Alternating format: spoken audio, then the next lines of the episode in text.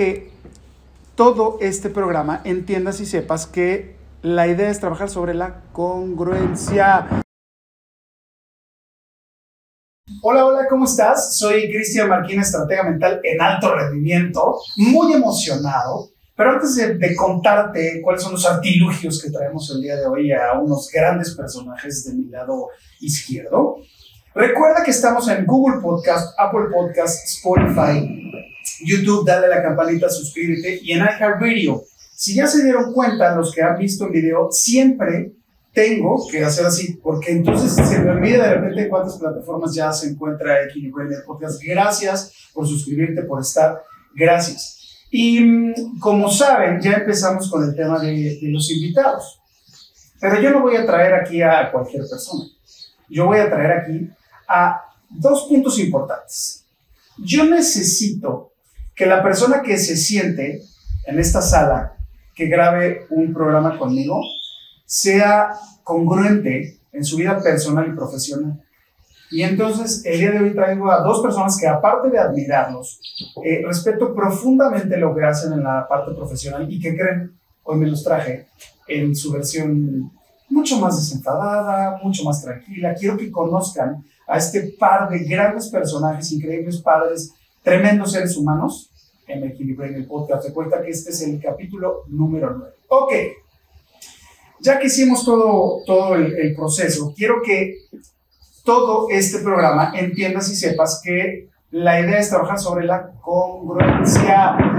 Compañerito, psicólogo, psiquiatra, nutriólogo, coach, eh, yogi, sé congruente, por favor, porque ahí es donde de verdad tienes el gran poder de ser el guía, la ayuda, el soporte o lo que sea de cualquier tipo de ser humano en el cual estés llevando su proceso. Y para poder empezar, quiero presentarles, me voy a ir de, primero a mi izquierda, a mi amigo Juan Manuel Romero Villa. Él es nutriólogo físico emocional. Eh, hay una admiración profunda sobre porque es de verdad el único nutriólogo que yo conozco, no sé si en alguna latitud del otro lado del mundo, eh, se encuentre, pero es el único que verdaderamente trabaja con las emociones de la gente. Entonces cuando yo lo conocí, aparte, lo empecé a admirar antes de que fuera mi amigo, eh, y quiero que nos cuente un poquito cómo llega este mundo de la nutrición, cómo llega al mundo de la congruencia y eh, cómo se siente hoy de llegar a miles de personas, sumándoles, ayudándoles, aportándoles desde su nicho para que esas personas sean su mejor versión. Mi querido amigo, bienvenido y ahora voy contigo. No te olvides. Bienvenido. ¿Cómo estás, mi querido Chris? Al contrario, gracias, gracias por compartirme a tu público. Es un placer enorme estar aquí en este, en este programa contigo. Un tema que para mí es fundamental y bien lo mencionas, que es la congruencia. Y la congruencia pues tiene que ver con lo que pensamos, lo que sentimos y con lo que hacemos. Y cuando no hay una congruencia, pues efectivamente no hay un equilibrio. Para mí, eh, llegar a un punto de ser congruente, ser congruente en mi vida, porque quieres que hable un poco de lo que yo yeah. eh, me es importante decir que el punto más importante de ser congruente es entender que eres un ser humano y que eres un ser humano que tiene equivocaciones, que tienes aprendizajes, que tienes tropiezos. Y no por eso, como tú bien lo decías ahorita, que los nutriólogos, los psicólogos, los terapeutas, los eh, abogados sean congruentes, pero consigo mismos. Hay una diferencia muy grande entre ser congruente y, y, y no serlo. El ser congruente tiene que ver con que asumas tu parte humana, tu parte también que se puede tropezar, que se puede equivocar, tu parte que se puede permitir. Los nutriólogos también, también nos echamos un mezcal, los nutriólogos también comemos una hora de pizza, los nutriólogos también, este, de repente nos, nos deschongamos de repente, porque es parte de nuestra humanidad, es parte de nuestra naturaleza ser en ciertos puntos incongruentes. Querido amigo, fíjate que te escucho y, y, y, es como lo que todo el mundo habla de hay que levantarte positivo, hay que ser eh, todo el tiempo una sonrisa. No siempre se puede levantarte una sonrisa, siempre se puede trabajar para una sonrisa. Y entonces, eh, esta presentación, eh, porque todavía está un poco serio, eso que dice de Mezcal no es broma. Eh, por fin vamos a, a, poder tomarnos un mezcal entre los tres. ¿Y por qué digo los tres? Porque generalmente cuando tienes un programa ya hay invitados, dices quién está en el panel. Pero como es un gran tema tenerlos a los dos juntos, yo quise hacer presentaciones separadas. Y entonces, en esta ocasión, voy a presentar a otra persona que tuve la gran fortuna de compartir, gracias al señor Juan Manuel Romero que nos unió, eh, un ciclo de conferencias donde lo conocí y dije, ¿qué onda con su rollo? ¿Qué onda con esta filosofía inchingable? Que como pueden observar traigo mi playera, obviamente. Y este señor después tuve la oportunidad de verlo como papá y de verlo como pareja de, esta mujer increíble, Liliana, también mi amigo, este, a los dos son grandes padres, pero el día que conocí a Juan Jerónimo y verlo en escena también fue para mí de mucha admiración. Mi querido amigo Juan Jerónimo también se encuentra aquí, así que bienvenido, querido amigo. Pues yo, yo no como pizza, yo no tomo mezcal. No, muchas gracias. Feliz de estar aquí y más feliz de, de lo que estamos creando. ¿no? Yo creo que es una gran sorpresa para todos los que nos están viendo. Pero pues agradecerte por crear estos espacios que dan un poquito de, de paz y de conocimiento en este mundo lleno de ruido. Creo que es, es muy valioso y te lo agradezco. Queridos amigos, ahora sí formalmente ya les di la gran bienvenida a cada uno por partes separados, porque podría tener un programa completo con cada uno y hablar y reír, porque aparte, este, hoy sí los voy a tener en esta parte que me gusta, ¿no? Es esta parte con una persona con tanto conocimiento, con tanto desarrollo que tienen los dos, pero del otro lado también tan chistosos, tan peculiares, tan se sacan unas puntadas increíbles que ojalá que en esta ocasión podamos sacar todo eso que ellos traen. Decía mi querido Juan Jerónimo que hoy vamos a estar hablando de un proyecto. Un poquito más, más adelante les voy a, a platicar. Ahora voy a ir de allá para acá. Mi querido Juan Jerónimo, ¿cómo, cómo empiezas en este mundo eh, de la yoga, de la espiritualidad, de la felicidad, del amor? Porque tienes tienes un, un, don, tienes una magia para conectar con la gente que yo admiro sobremanera, de verdad, y que aplaudo, y es para mí un honor tenerte, tenerlos y hacer cosas juntos que en unos minutos más vamos a platicar. ¿Cómo empiezas en este medio, en este mundo? Es una gran pregunta y ahorita que la estabas haciendo, me acuerdo, yo estaba como en secundaria y mi papá, teníamos un librero hace cinco años, ¿no? estaba yo en secundaria, teníamos un librero ahí, vivíamos en Ciudad Acuña, Coahuila, es una ciudad bastante chiquita, donde básicamente no había librería ni donde conseguir conocimiento. Mi papá tenía un folleto, un panfleto de la GFU, me acuerdo que me lo encontré, de la gran y lo vi y eran posturas, gente haciendo la vela y el escorpión y flor de loto, y decía, ahí me tienes a mí haciendo la vela. Y cada que viajaba a Monterrey, me compraba libros de metafísica y de espiritualidad. Siempre tuve esa necesidad de saber cómo operaba la vida.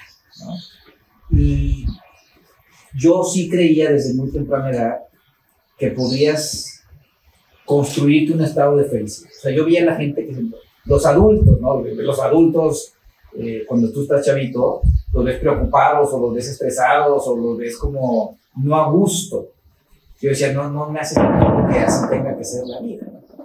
Gran parte de mi adolescencia me dediqué a esto, a meditar, a escritura en sánscrito y a probar diferentes tipos de nutrición. Ya cuando termino mi carrera y me vengo a la Ciudad de México, me empiezo a certificarme estos temas, pero para mí, para yo poderme sostener en un estado de, de, felicidad. Y no digo que nunca me enojo, de hecho antes, cuando empecé todo este rollo y me enojaba, me enojaba porque me enojaba. Yo decía, a ver, si yo tomo chochos y tomo kombucha y le bailo la luna, ¿y por qué tengo que...? Y lo que dijiste es muy cierto. Gran parte eh, de este trayecto es entender tu humanidad, donde, donde eres una persona que siente y que se enoja y que le gusta de hecho, le voy a dar un traguito a mi café, a, mi espresso. Porque... Inchingable.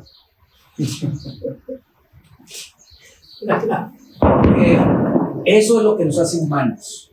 Y poder vivir toda, este, o sea, querer nada más estar feliz es como tener una paleta de cuatro colores, muy bonitos, pero no tienes los colores oscuros, café, los grises. Y la vida es cómo pinto mi existencia con todos los colores. Y eso incluye la noche y el día, lo malo y lo bueno, ¿no? Para experimentar la congruencia tienes que primero experimentar la incongruencia o la no congruencia. Entonces, ahí es donde todos los días trato de construirme este estado físico, emocional y mental para pues, estar más, que se sienta más rico ser yo. Oye, querido amigo, quiero preguntarte algo que generalmente no se pregunta. Es, o por lo menos yo no lo sé, fíjate que, que mi, mi, domadora, mi mujer está, aquí está por ahí tomando fotografías, es, está empezando en el mundo de la yoga. Y entonces llega con una cara de, no, es que ahora sí se pasaron, el, el pie hasta acá y no sé qué.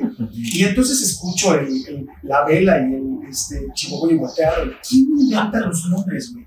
Perro boca, boca abajo, perro Sí, güey, o sea, bueno, no, esas son otras cosas. Ahí, cuando. También, también se va. O sea, te ayuda pa. También se vale. Mira, También es congruente. Exacto. La yoga, en sus inicios, nace, ahorita la conocemos como una serie de posturas que nos llevan a un estado, eh, mayoritariamente mucha gente lo hace por lo físico, por la flexibilidad. y- pero la yoga inicia cuando los grandes meditadores se ponían en un estado de meditación, el cuerpo hacía las asanas, las posturas, eh, a raíz de que el cuerpo mismo, estás en un estado profundo de meditación, y el cuerpo necesitaba que la energía fluyera con más facilidad y adoptaba la vela. Y adoptaba y, y cruzaba las piernas en flor de loto para que la energía se condensara y subiera hasta la coronilla. O sea, tiene un porqué basado en la meditación. O sea, era- eran como movimientos espontáneos que nacían de una meditación profunda. Y luego ya los fueron escribiendo y los fueron haciendo rutinas rituales y nace todo eh, como lo conocemos la yoga. Pero hay la Hatha Yoga, que es una yoga eh, física, y está el yoga del conocimiento y el yoga de la compasión. o sea, son prácticas, entonces son prácticas que te unen a tu esencia. Esa es la, es como eh, el, el porqué de la existencia de la yoga. Creo, creo que es impactantemente importante el saber de dónde vienen las cosas. Para, para saber de dónde viene eh, la sonrisa, de dónde viene el dolor, de dónde vienen las emociones que ahorita obviamente vamos a tocar y a profundizar. Porque cuando tú sabes la raíz de dónde viene, puedes entenderlo de mucho mejor manera, incluida los momentos donde no eres feliz, donde no la estás pasando bien. Pero también creo que es muy importante, gracias por haber ap- aportado esto, es que creo que la gente de repente cuando va a lo de yoga, eh, no se toman el momento de explicarte de dónde vienen, porque, por ejemplo, cuando tú ya escuchas, eh, son muchísimos, no sé cuántos, no sé cuántas posturas sean, aproximadamente hay algún número, Hay, hay muchísimas, hay muchísimas. Hay, eh, por ejemplo, en el Ashtanga, hay primera, segunda y tercera serie y cada, cada serie tiene más de 40 posturas. O sea, hay infinitas, bueno, no infinitas, pero hay muchas posturas y variaciones dependiendo de tu nivel. Pero yo creo que aquí lo, lo importante sería recalcar que no es acerca de hacer como cirquero. O sea, yo creo que o sea, hay gente que se, se trauma porque el de al lado se puso la pata en la cabeza y es lo, lo antiyógico. O sea, lo, lo yógico es respeta tus límites, conócete, siéntete cómodo con la incomodidad física y traduce la a, o sea, a la incomodidad mental y emocional para tener un crecimiento integral. Ahorita se ha prostituido mucho el tema de, de la yoga eh, y lo hacen mucho para show off, ¿no? O sea, como cirqueros y pues digo, cada quien y es válido porque tiene muchos beneficios físicos, pero como dices tú, si no conoces la esencia o el porqué, pues andamos haciendo las cosas medio chueco. Oye, amigo, ¿y quién, por ejemplo, ahorita si yo quiero crear la, la postura del chupacabras, ¿no? Este, ¿quién, ¿Quién regula este tema de ahora esta postura y, y alguien la valida? ¿Alguien de verdad entras en un proceso donde es una certificación que te avala para tú ser el nombrador de tales El, el posturas? ¿Cómo? Consejo Mundial Universal de los Maestros. No, No, mira, desgraciadamente hay, hay como todo, hay coachings que los por 49 dólares en un fin de semana te certifican, ¿no? Y hay coachings de escuelas reconocidas que tienen trayectoria, que tienen procesos y metodologías establecidas. Eh, en el yoga igual. O sea, ahorita hay, estaba viendo Beer Yoga. chupas chela mientras haces yoga y luego naked yoga. Ok. O sea, yoga de encuadrados en Nueva York es el hit, ¿no? O sea, ya me imagino que no combinen beer y naked yoga porque se hace. Más o menos el teléfono no lo tienes. Sí, sí, sí. Oye, ¿por- ¿cuál es la fecha? Porque si hace mucho frío, a estar ahí. soy, soy maestro ahí en Quedas mal, si hace mucho frío vas a quedar un poco Entonces, mal. como, como todo es, es investigar las fuentes eh, y de, de dónde vienen las tradiciones, muchos maestros eh, nacen de, de la, son luz, este, entonces como que siempre verificar las fuentes, pero no hay alguien, o sea, si yo ahorita inve- invento mi, mi chingable yoga y hago puras posturas de savasana que nada más estás acostado y esa es mi rutina, ¿no? A lo mejor es un hit, pero pues nadie me avala, ¿no? O sea, investigar las fuentes. Ok, ahora eh, quiero hacerte una última pregunta en esta, en esta primera etapa antes de pasar con, con mi otro amigo Juan. Eh, ¿Cómo llevas todo este relajito que has estudiado durante años y has profundizado? ¿Cómo llevas todo esto a tu casa? Ujú. Pues yo creo que la palabra clave es la que dijiste, la congruencia. ¿no?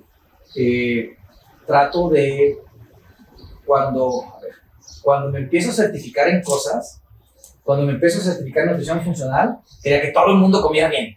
Y aunque no, yo vi a alguien con tantito sobrepeso, oye, mírate, y le regalaba mis consultas. Cuando empecé a meditar, literal, le traje pashminas a todos, como digo en las conferencias y namaste, y andaba haciendo yapa, Om Namah Al Shivaya. chofer del Uber. ¿no? Y me volvió un dolor de huevos. Sí, Literal, o sea, quería forzar el cambio en las personas. ¿no? Entonces me topo con que mi señora toma coca.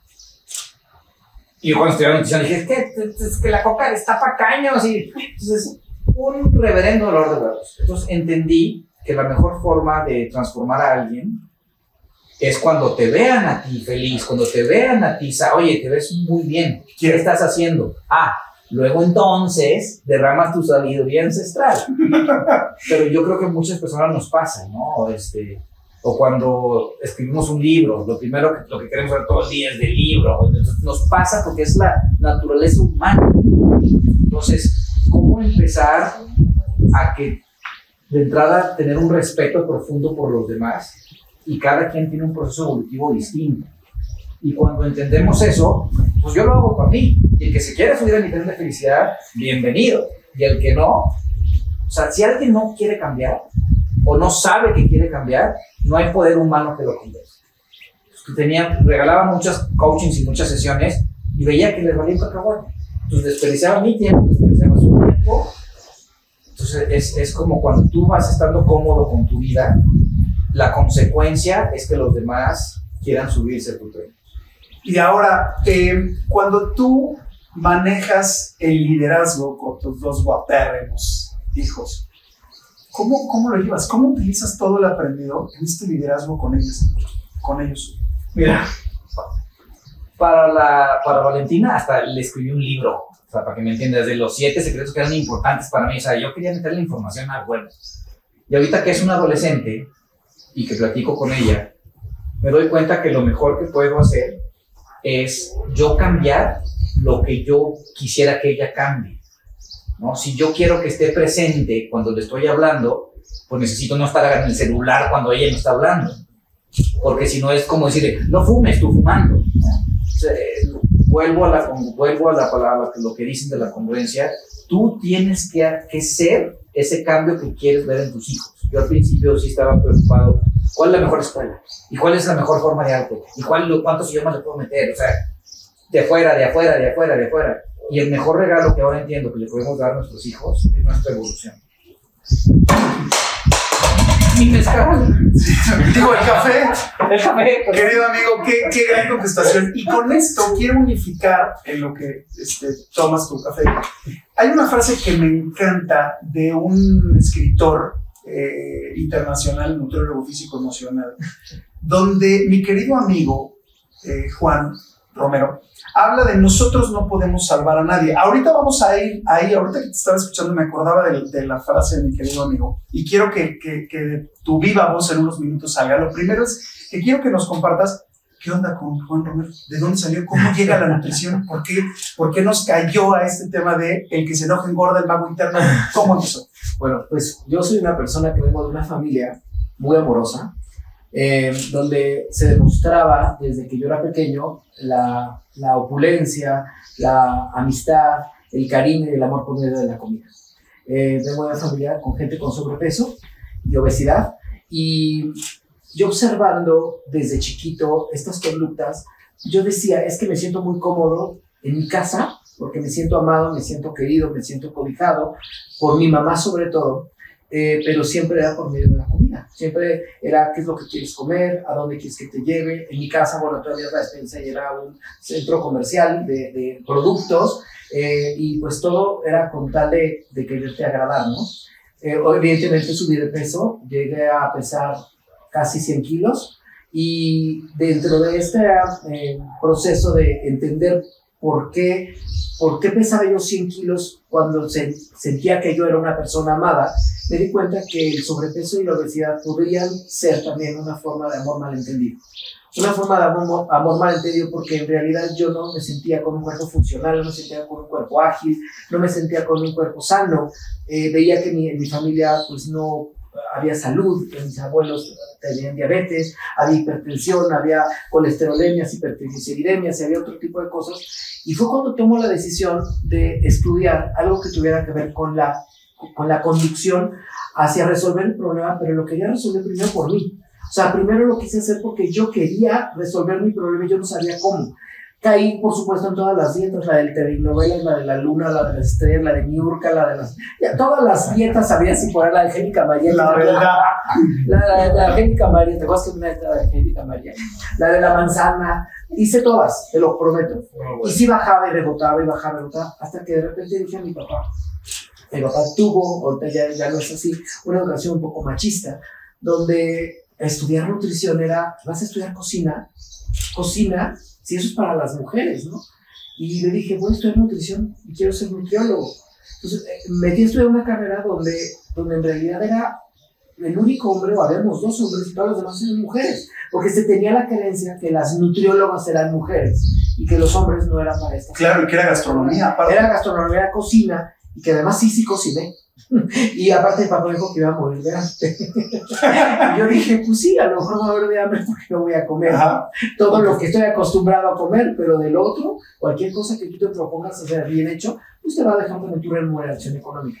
Entonces, me meto a estudiar nutrición, termino la carrera, durante el proceso que estudio nutrición voy bajando de peso, voy entendiendo el por qué en mi casa me amaban y me querían por medio de la comida y cuando termino de estudiar la carrera, me doy cuenta, cuando empiezo a trabajar, que cuando la gente se acercaba a mí y me decía, eh, oye, vengo a, a, consulta, y yo le decía, tu peso, tu edad, tu estatura, le hacía el régimen de alimentación y vámonos, se iban y de repente no regresaban. Yo decía, ¿en qué me equivoqué? ¿En qué me equivoqué si lo hice bien? O sea, si la manzana tiene tantos. Ajá, a ver, hacía mi cuenta y decía, es que si la hace, podría haber bajado los 3 kilos a las 3 semanas o a los 15 días. ¿Qué es lo que me está faltando? Algo tenían que tener en común todas las personas que vinieron a mi consultorio para, para que se acercaran a un nutriólogo y después que lo ubicaran y lo dejaran, ¿no? No lo terminaban. Y fue cuando me di cuenta que todas tenían en común el enojo. El enojo. Sí, el enojo. La gente venía enojada, la gente venía intolerante. A la primera que tú te equivocabas te dejaban la dieta, a la primera que no lo subías puntual y le gritaban a la señorita de afuera y se iban. A la primera que tú les dieras, que le dijeras, oye, permite cinco minutos porque no, yo llegué primero. Y estaban de verdad enojados. Y mi mercado era extremadamente diverso. Yo tenía en la consulta gente grande, chica, de todos los estratos sociales, de todas las maneras de pensar, de todas las eh, preferencias sexuales. Yo decía, todos tienen algo en común que es el enojo. Entonces fue cuando me puse a estudiar, pues que era el enojo, ¿no? De dónde salía el enojo y para qué servía. Y fue cuando de repente me encontré con el tema de las emociones. Y de repente te empiezas a dar cuenta que las emociones que tú considerabas negativas y que te han dicho toda la vida que son las emociones negativas, es que yo siento emociones negativas, pues no, no eran negativas. Te das cuenta que las emociones son las grandes mensajeras, te traen un mensaje que tú no quieres escuchar. El enojo es un regalo maravilloso que nos da la vida para podernos mover.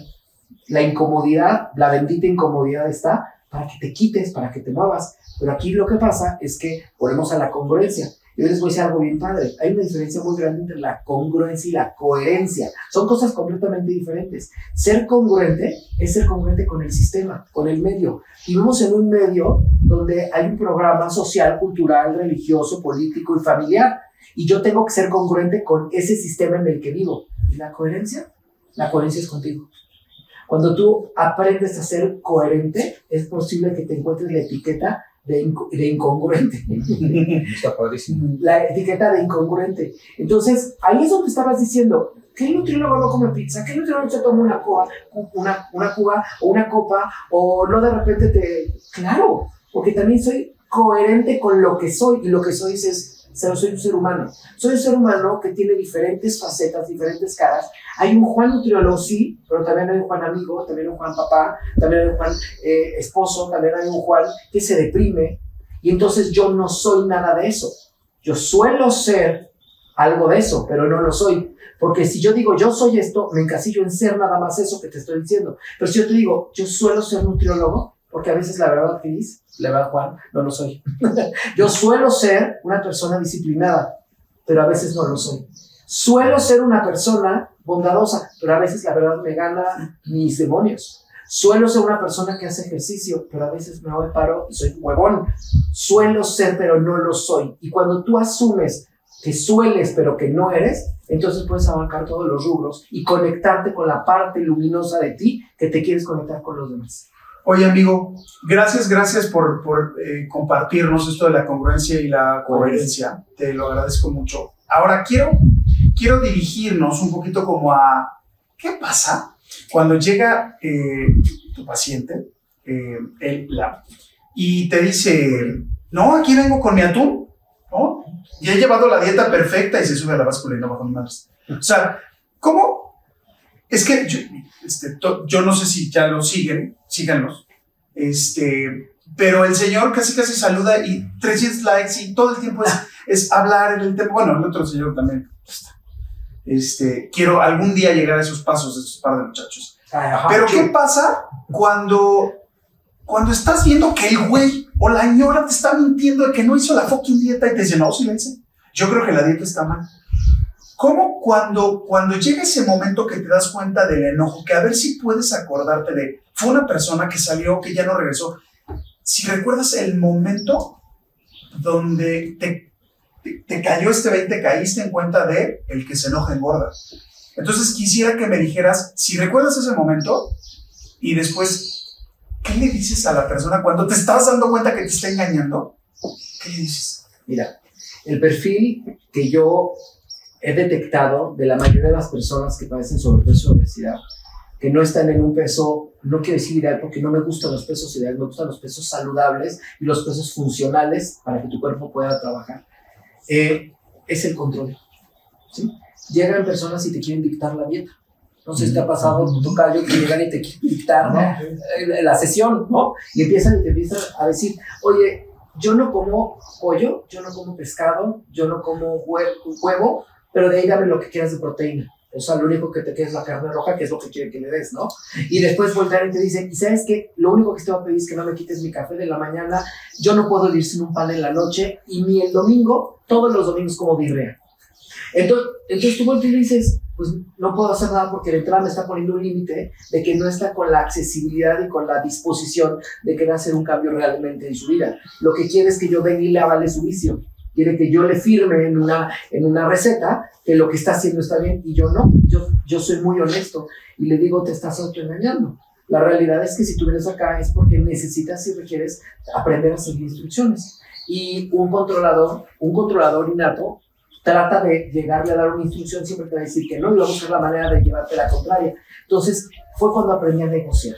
Con un controlador se negocia. Entonces, vamos a llegar a un acuerdo tú y yo de cuántas cosas puedes comer y cuántos no. Hace rato mencionaba aquí el tocayo el tema de, la, de la, los refrescos de cola, ¿no?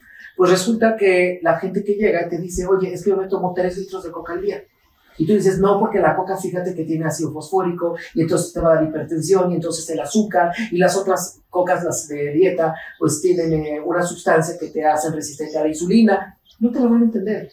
Tienes que negociar con ellos. Si la, te tomas 3 litros, vamos a usar con dos dos litros diarios y nos vamos en 15 días más, todo esto, ¿no? Ah, se van felices.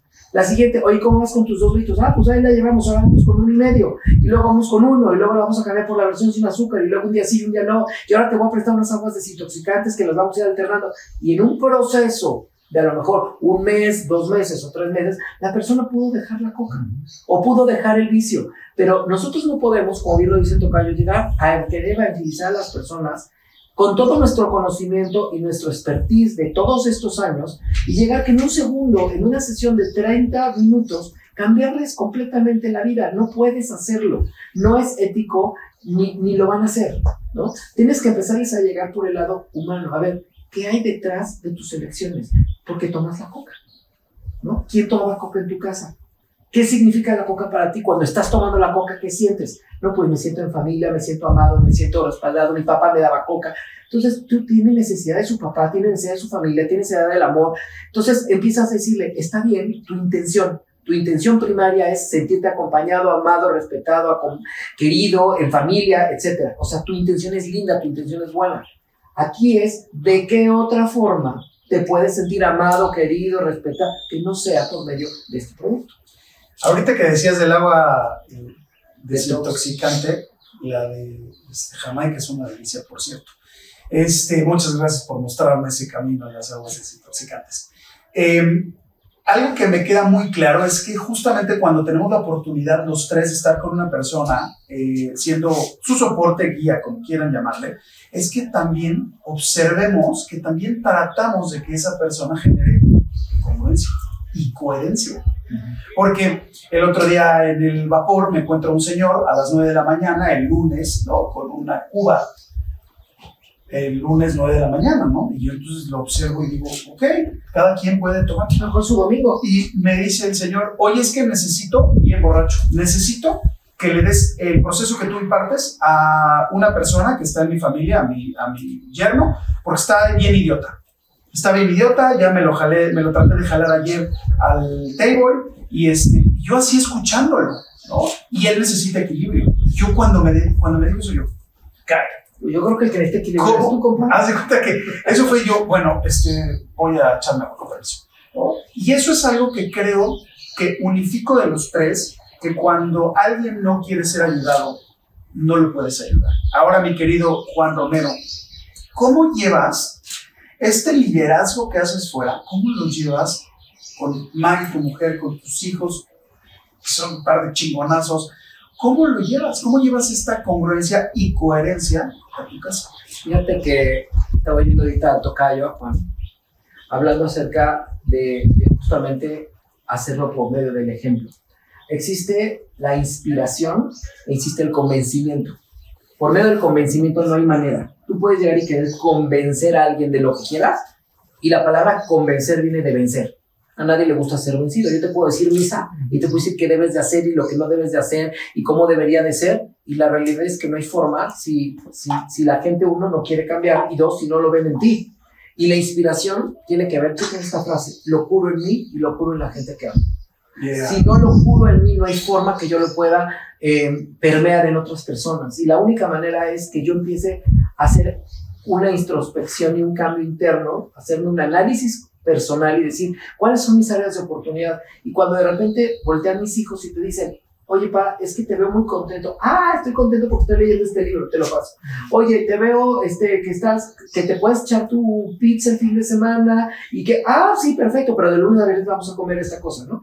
Oye, te veo que me encanta, eh, que, que mi mamá y tú siempre están viajando y que les encanta salir. Ellos ahora les gusta viajar porque los inspiras por medio de tu ejemplo. Y entonces en ese momento hay alguien que se identifica y dice, yo quiero ser como él, como yo me he inspirado en otras personas, digo, yo quiero algo de él, algo de ella, algo de allá, y de este no quiero nada, ¿no? Porque también me inspira también lo que no me gusta, me inspira a no ser así, ¿no?